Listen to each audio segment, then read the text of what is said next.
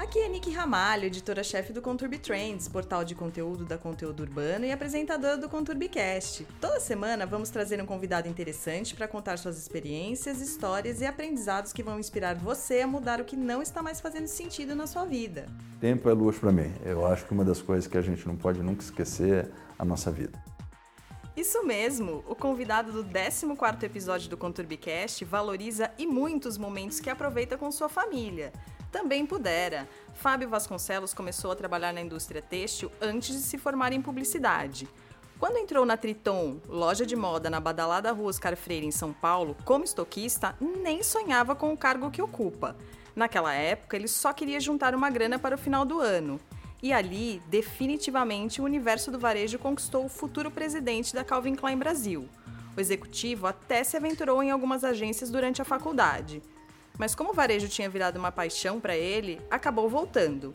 Sua trajetória foi marcada por experiências que acabaram moldando o estilo de liderança que exerce. Hoje, ele comanda as operações de uma das marcas preferidas dos jovens brasileiros. Com vocês, Fábio Vasconcelos, presidente da Calvin Klein Brasil.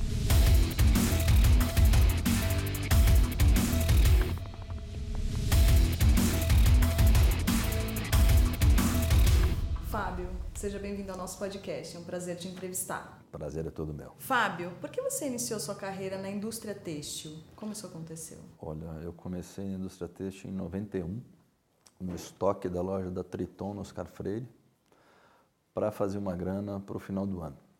Hum. Aí a gente vai ficando, vai gostando e aí cheguei onde eu tô. Você nunca imaginou? Era só para fazer uma grana mesmo? É, aí eu saí um ano, eu me formei em publicidade, Fui trabalhar em algumas agências de publicidade quando eu estava cursando ainda. Aí logo que eu acabei de cursar, eu resolvi voltar para o varejo. E aí fui convidado pela Fórum para voltar para a supervisão. E foi uma carreira bem interessante, bem legal. E você passou por vários departamentos até chegar aqui, né? Como você está me dizendo. É, de que forma essas experiências contribuíram para o seu crescimento profissional? Quando eu olho a minha trajetória, a minha carreira, quer dizer, trabalhando em estoque de loja, trabalhando dentro do varejo de loja, depois escritório, a minha trajetória foi construída dentro da área comercial. Uhum. Então, quer dizer, eu dentro da área comercial assumi todos os papéis possíveis e trabalhei com pessoas fantásticas que me deram um background bastante interessante aí para me tornar um presidente de companhia. E que dicas você daria para quem deseja construir uma carreira dentro de uma empresa? Aproveite todas as oportunidades para aprender toda reunião, todo meeting, tudo que estiver acontecendo, se tiver uma oportunidade para você aprender, aprenda. Como surgiu a oportunidade de integrar o time da Calvin Klein em 2006? Foi interessante. Eu tive, logo um mês depois que eu tive a minha filha, a gente acaba ficando muito tempo dentro de casa, você começa a pensar um monte de coisa. E eu achei que era a hora, depois de 10 anos de, de retorno para fora, de mudar o meu ciclo. Aí eu fui convidado pelo Alexandre Brecht, a marca estava no Brasil, a Calvin Klein, há menos de seis meses e eu achei um desafio bastante interessante mudar de áreas. Nunca tinha trabalhado numa empresa multinacional, numa marca internacional e eu agarrei essa oportunidade. Você entrou como gerente comercial. Sim. E você está me dizendo que fazia seis meses que a Calvin Klein estava no Brasil. Qual foi o seu papel na implementação dessa operação? Eu acho que o grande desafio, e aí não é o meu papel, o grande desafio era como explorar a marca dentro do território nacional. Eu acho que eu vim de um, de um, de um histórico de multimarca, de atacado bastante forte e era uma principal demanda no momento da marca. Como a gente conseguia expandir através deste canal? A gente teve a marca nos anos 80, licenciada no Brasil, isso durou até os 90, voltou em 2005 com Alexandre Brecht e depois a operação virou nacional. O que mudou no posicionamento da marca dentro do Brasil? Só só ajustando aqui, né? A marca, o, a família Brett, na verdade, eles trouxeram a marca na década de 80. Uhum. E quando foi de novo aí nos anos 2000, o Alexandre Brett quis trazer de volta a marca e nós ficamos com uma joint venture até o final de 2009, quando aí sim a gente foi comprada pela matriz, pela marca, nos tornando uma subsidiária da companhia da, da, da marca global. Certo. E, enfim, eu acho que o, a grande alavancagem do negócio todo foi realmente ter feito no Brasil algo pensado para o mercado nacional. Isso faz toda a diferença. Sim, claro. Afinal de contas, estão atendendo o público brasileiro. Então, vamos produzir alguma coisa É, eu acho que mais importante do que aonde é produzido, e aí é importante a gente recuperar um pouco da história. Né? Em 2006, 2007, a Calvin Klein ainda tinha um aspecto bastante minimalista como marca. Né? Ela ainda era uma marca preto, branco, cinzas, e o Brasil sempre foi um país tropical, sexy, colorido. Então, quer dizer, acho que a, a questão era realmente como sobreviver no mercado brasileiro, adequando as, a, a marca global a uma realidade bastante tropical. E aí passa, inclusive, uma questão de sazonalidade. Né? A gente está no hemisfério sul, a Calvin Klein, Estados Unidos, está no hemisfério norte, as, as estações do ano são invertidas e aí cada vez mais surgiu uma demanda para que a gente pudesse adequar o nosso produto à realidade climática da coleção. E qual é o posicionamento da Calvin Klein e da Calvin Klein Jeans aqui e nos Estados Unidos? Aqui no Brasil, a, a Calvin Klein ela é uma marca mais de alfaiataria, ela é uma marca mais premium, ela é uma marca que busca atender o consumidor numa situação de uso mais específica. A Calvin Klein Jeans é uma versão casual do que eu estou falando, uhum. onde realmente ela é uma coleção de todo dia, tem um aspecto jeanswear, né? o DNA jeanswear é muito forte, e o Brasil aceita muito bem a marca jeanswear porque ela está mais é mais livre para o uso. Você consegue se vestir o dia inteiro, todo dia, independente da ocasião de uso que você vai usar. Mas certamente a gente busca ter um posicionamento no Brasil como uma marca jeanswear premium. Nos Estados Unidos, a, a marca lá completou 50 anos o, o, ano passado, então ela tem sim que se reinventar toda hora, ela tem sim que buscar uma alternativa toda hora. Eu acho que, elas vêm, que a marca vem fazendo isso muito bem e ela vê, ela por ser uma marca icônica americana, ela sempre tenta estar na vanguarda das marcas jeanswear nos Estados Unidos. Você falou usos específicos da Calvin Klein. O que seriam esses usos específicos? É uma alfaiataria, né? Então, uma alfaiataria é uma roupa mais noite, é uma roupa mais arrumada, é uma situação de uso mais direcionada. Entendi. Quais são os produtos mais vendidos aqui e fora do Brasil? Ah, sem dúvida nenhuma, o, o underwear, a calça jeans e a camiseta são os motores do nosso negócio. Tanto aqui quanto fora? Tanto aqui quanto fora. Vocês têm lojas próprias e têm multimarcas.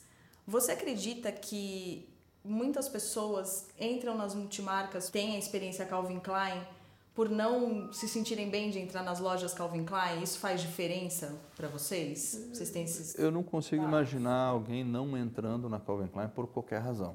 É lógico que, às vezes, uma loja multimarca, que é muito comum pelo interior do Brasil, a pessoa ela busca, na verdade, um produto, não necessariamente uma marca. Né? Quando a pessoa vai numa loja da Calvin Klein, ela já sabe a marca que ela está buscando. Então, acredito que tem um pouco disso dentro da tua pergunta. Sim, é, de repente a pessoa nunca consumiu Calvin Klein, vai na multimarca e conhece ali. Exato, isso também acontece. E, e, é lógico que o Brasil, com mais de 5 mil cidades, dificilmente a Calvin Klein vai ter uma loja própria da marca, seja franqueada ou seja uma loja nossa, em todas elas. Né? Então, acho que o canal multimarca ele sempre foi muito estratégico e importante para nós no sentido de, de alavancar o negócio no Brasil. E você está me falando de franquias. Vocês têm, então, franquias da Calvin Klein? Isso. Nós temos hoje 56 lojas licenciadas, 35 lojas próprias e 12 outlets pelo Brasil. E o público da marca no Brasil é exatamente o mesmo lá de fora? Não, eu acho que a gente, quando, quando começou o trabalho em 2006, 2007, a gente era uma marca, por mais que fosse conhecida lá fora, ela era uma marca nova no Brasil. O consumidor brasileiro é bem mais jovem do que o consumidor americano. É mesmo? Isso cria para a gente, inclusive, algumas, alguns desafios, né? É como a gente é, permanecer jovem no mercado tão dinâmico que é o Brasil. Enquanto que eu acho que nos Estados Unidos, até pelas campanhas, por tudo que a gente faz, esse resgate do consumidor jovem americano, sempre foi, sempre será um grande desafio que a marca tem lá fora. E qual a relevância da marca para o consumidor brasileiro? As pessoas enxergam a Calvin Klein como uma marca de luxo, elas almejam consumir Calvin Klein, quem ainda não teve oportunidade. Qual a impressão que vocês têm disso? Eu acho que sim, pelo menos todos os dados aí que a gente tem de pesquisa, nós somos uma marca desejada sim. Não colocaria Calvin Klein como luxo, né? Eu acho que luxo é realmente as boutiques que fazem um, um, uma distribuição extremamente reduzida, seleta dentro do Brasil, isso é no mundo todo. a gente tem realmente uma marca mais democrática que eu colocaria como um denim premium no mercado brasileiro. Sim. E então, vocês são desejados certamente. Imagino que sim.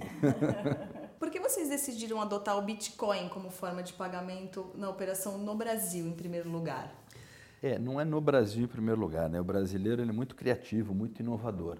E nós aqui da, da, da Calvin Klein também buscamos sempre o que, que tem de mais novo acontecendo.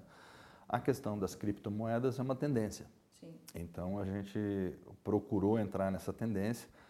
Não sei se, se vai virar uma realidade ou não vai virar uma realidade, mas eu acho que era justo a gente oferecer para quem está engajado nas criptomoedas uma opção de pagamento. E foi muito interessante, quer dizer, a gente já tem bastante operações e transações via Bitcoin. É, é algo que eu acho que veio para ficar. Então está funcionando. Tá, tá. Eu acho que assim, esse, esse cliente, inclusive, ele é um consumidor mais, mais exigente, digamos assim, no sentido de perfil de compra. Né? Dificilmente você vai ver uma operação de Bitcoin para uma operação de valor agregado menor. Né? Normalmente as operações de Bitcoin elas têm, têm, sido, têm acontecido com valores agregados maiores. Aqui no Brasil as coleções, como você já me falou, são desenhadas para os brasileiros. Como é feito esse alinhamento de vocês com a matriz nos Estados Unidos? É, o alinhamento ele acontece quase que mensal, direto. Quer dizer, as, as big ideas ela vem do, da criação americana, então a gente sempre tem que estar tá seguindo o que eles enxergam como tendência, qual é o perfil da coleção, qual é o perfil do produto. E obviamente que quando você fala de. O americano gosta de uma cintura mais alta que o brasileiro. O brasileiro tem um, uma maneira de usar o produto diferente da que, que nós temos. Então, essa, esse ajuste à tropicalização da marca, ele é bastante importante no sentido de ajustar fit, ajustar cores e ajustar coleção no sentido de tamanho de coleção. Mas certamente a coleção brasileira é totalmente integrada com uma coleção mundial. Certo. Isso acontece no mundo todo. Imagino que nos outros países também elas são direcionadas para aquelas pessoas. Sim, cada, cada, cada região acho que tem a sua particularidade. Mesmo quando a gente vai ver até o próprio biotipo asiático contra o biotipo americano, contra o biotipo europeu versus o brasileiro, quer dizer, você tem nuances aí que justificam você pensar localmente. Sim. Quais as tecnologias de cruzamento de dados que vocês usam para definir o perfil do consumidor e orientar o desenvolvimento dos produtos? Olha, hoje eu acho que desde que começou essa discussão de omnichannel, desde que começou essa discussão de, de quem é o seu cliente, cada vez mais a gente está investindo para entender não só em quem é o nosso consumidor, mas também qual é o hábito do nosso consumidor. Sim. A gente tem hoje, trabalha com empresas grandes de CRM que trabalham no sentido de nos devolver uma, uma, uma base mais assertiva eu acho que o cliente hoje também ele está cada vez mais querendo interagir com a marca da maneira assertiva. Então a gente busca através de toda a tecnologia, de todo o CRM que a gente tem, alcançar o cliente e se tornar é, disponível ao cliente no momento que ele quer. Então hoje eu acho que o 360 do cliente poder interagir com a marca por qualquer um dos canais é muito importante. Essa é uma outra a próxima pergunta. É, as redes sociais e o e-commerce de vocês então influenciam de uma forma muito grande. É, o cliente está sempre no centro das nossas atitudes aqui. Então, o nosso e-commerce, as mídias sociais é sempre voltada para interagir com o nosso cliente. E a interação ela se refere muito mais a ser um touch point da marca com o cliente do que qualquer outra coisa. Fábio, se opondo ao cenário econômico que o Brasil vive desde 2014, como você vê o crescimento da indústria têxtil e quais as ações que vocês fazem para manter o crescimento da marca? Olha, sem dúvida, o que nós vivemos nos últimos três anos, desde o impeachment de um presidente, mudança de governo, PIB negativo dois anos seguidos, frustrações na expectativa do PIB, ela impacta diretamente a indústria têxtil. É lógico que Hoje, hoje as pessoas estão muito mais resistentes a, a trocar o seu guarda-roupa do que já estiveram em outros, outros momentos.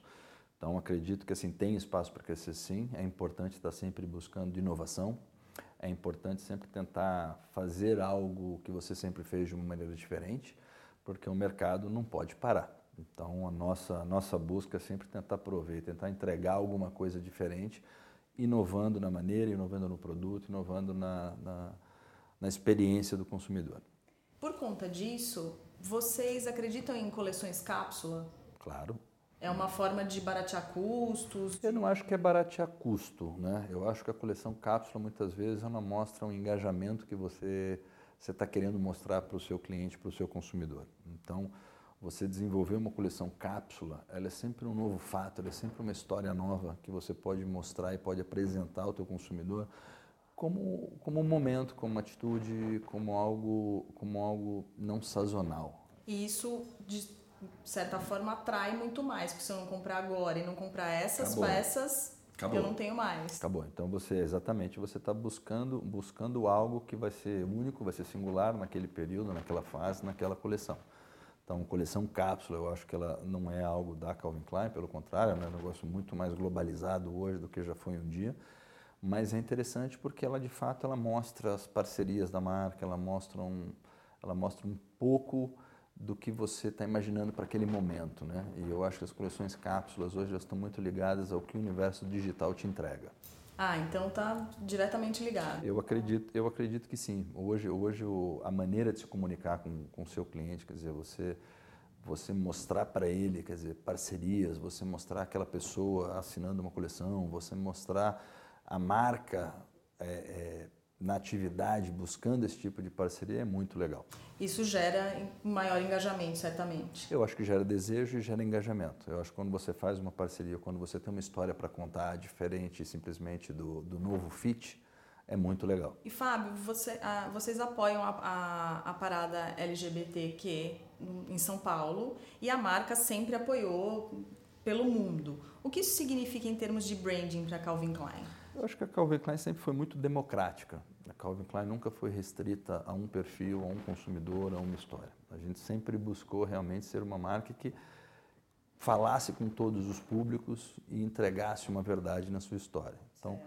nesse sentido, quer dizer, não só a, a, a parada, mas outras iniciações, outras iniciativas que a gente faz são sempre importantes aí para democratizar um pouco o nosso público. Que é o jeito com que as pessoas enxergam e que vocês querem que elas enxerguem a Calvin Klein. É, a Calvin Klein sempre foi muito provocativa. Ela Sim. sempre buscou, não agora que, que é, um, é um discurso mais atual, né, mas a Calvin Klein sempre buscou quebrar barreiras. Sempre procurou provocar discussões. E isso sempre foi muito saudável no DNA do nosso negócio. Fábio, quais são suas peças favoritas da Calvin Klein? Minha pessoa física? Pessoa física e pode, pode ser pessoa jurídica também, se Não, quiser contar pra gente. Eu acho que é, eu acho que assim, realmente quando você olha as cuecas da Calvin Klein são muito muito boas, quer dizer, o produto é muito legal, a qualidade do tecido é muito legal. Eu só uso jeans da Calvin Klein, também paletó, tudo tudo sempre sempre é Calvin Klein, mas eu gosto bastante de polo, camisa, cueca, faz, faz meu estilo. Qual o maior desafio que você já enfrentou na sua carreira, desde o começo lá de estoquista? Nossa, mas tiveram vários, né? Tiveram vários elefantes aí no meio do caminho. Pode contar sobre eles. Não, mas é, eu acho que sim, o principal desafio realmente é, é trabalhar comigo a questão de longo prazo. Eu acho que o brasileiro sempre foi muito imediatista. Ele sempre quis resolver tudo para ontem. E uma das coisas que eu tento trabalhar assim, é como perpetuar a longevidade da marca. E às vezes são decisões que não são de curto prazo e nem e você tem que carregar essa ideia, carregar essa filosofia para dentro da companhia. E trabalhando isso, que você está me contando, do imediatismo do brasileiro e trabalhar as coisas a longo prazo, você vê uma mudança no comportamento desse povo imediatista? A gente não pode esquecer que o Brasil era um país com, com inflação até 30 anos atrás. O Brasil é um país que mudou mudou muito a, a, estabilização da sua moeda, a democracia, uma democracia relativamente nova. Sim. Então eu acho que isso tudo faz parte da evolução natural das coisas. Não vai ser do dia para a noite que a gente vai aprender a mudar a nossa maneira de pensar. Mas sim, eu vejo uma mudança no brasileiro. Acho que essa geração mais jovem está ajudando o país a entender melhor isso. Então, quer dizer, desde o hábito de consumo, do que era importante, hoje é menos importante então eu vejo muito nesse sentido. É isso que eu ia te perguntar, o jeito de consumir mudou? É, o jeito de consumir mudou, mas o jeito de se relacionar mudou também. Então isso acho que vem alterando um pouco aí a dinâmica dos negócios do Brasil. A gente está na era do relacionamento com as marcas e não só apenas vou lá e compro e uso a peça.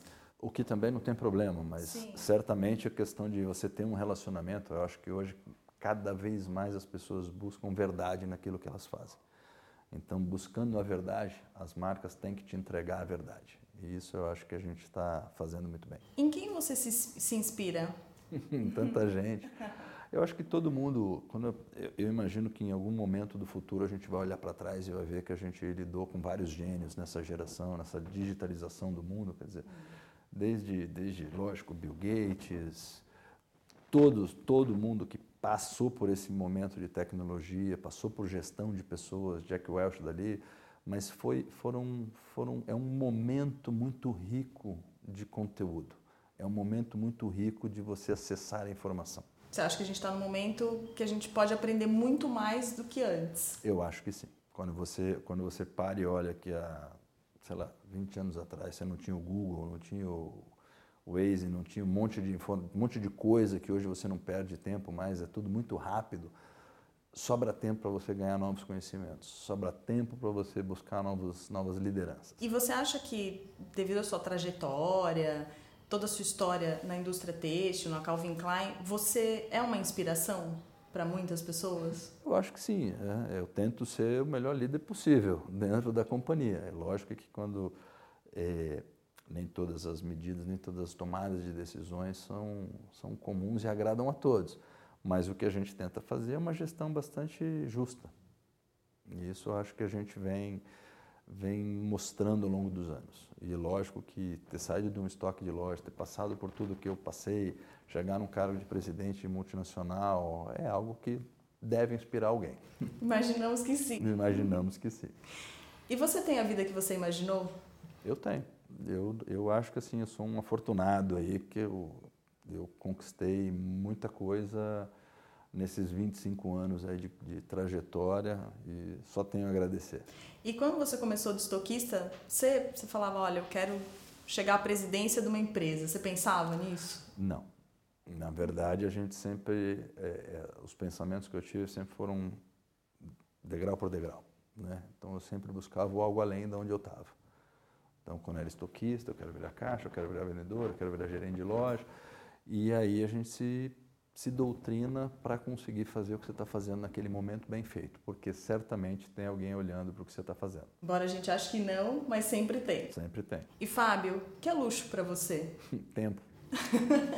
Tempo é luxo para mim. Eu acho que uma das coisas que a gente não pode nunca esquecer é a nossa vida, a nossa família, as coisas que eu adoro trabalhar, eu me divirto trabalhando Sou o primeiro a chegar todo dia, o último a sair todo dia, mas eu tenho que reservar tempo para minha família, tenho que reservar tempo para mim, para fazer as coisas que eu gosto.